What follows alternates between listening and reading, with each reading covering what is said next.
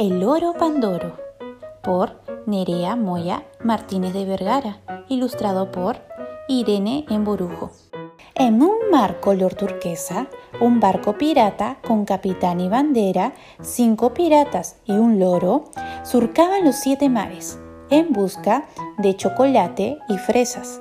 Tras una noche de viento y tormenta, la pirata Mor, al saludar al sol, vio al loro Pandoro en lo más alto del mastil. Loro Pandoro, baja, baja y te daré pipas mientras hablamos de amor, le dijo. Pero el loro le quería tanto que no quería lanzarse hacia ella y pensar que pudiera hacerle daño. Al verlo, el pirata Tristón quiso ayudarle y así le dijo, Venga, baja de ahí, loro Pandoro, que me produce mucha tristeza verte ahí. Baja y podré compartir mi tristeza contigo. Pero el loro no podía bajar, así que el pirata Tristón llamó a su hermano. El pirata enfadado. A veces los confundían. El pirata enfadado también lo intentó. Loro Pandoro, baja de ahí. Estoy enfadado, hace sol y aún no he desayunado. Los tres piratas decidieron ponerse uno encima del otro para poder llegar así hasta el oro Pandoro. Primero se puso el pirata enfadado, encima suyo el pirata tristón y encima la pirata amor.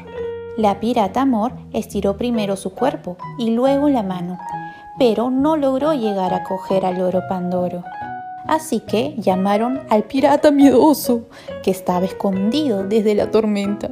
Pirata miedoso, necesitamos tu ayuda creyeron que no podrían ayudar al loro Pandoro.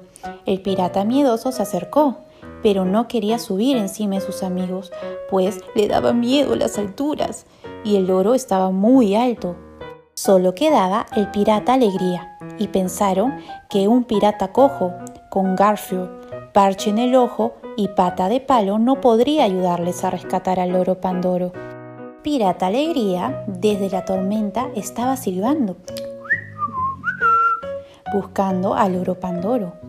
El pirata Alegría, sin el pirata Miedoso, con ayuda de la pirata Amor, subió encima de Pirata Enfadado. Y Pirata Tristón estiró su garfio. Y ahí se posó el loro Pandoro de un salto. Loro Pandoro, qué alegría haberte encontrado. Sabía que no podías estar muy lejos, le dijo.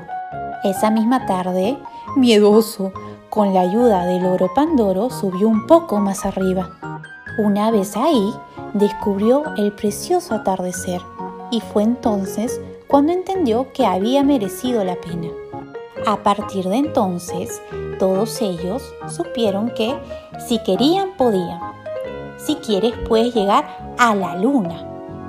Colorín colorado, este cuento ha acabado. Espero que les haya gustado el cuento. No se olviden de suscribirse a mi canal en Spotify y en Apple Podcast. También pueden seguirme en Instagram como arroba mis-diana-aog. Nos vemos para una siguiente historia. Adiós.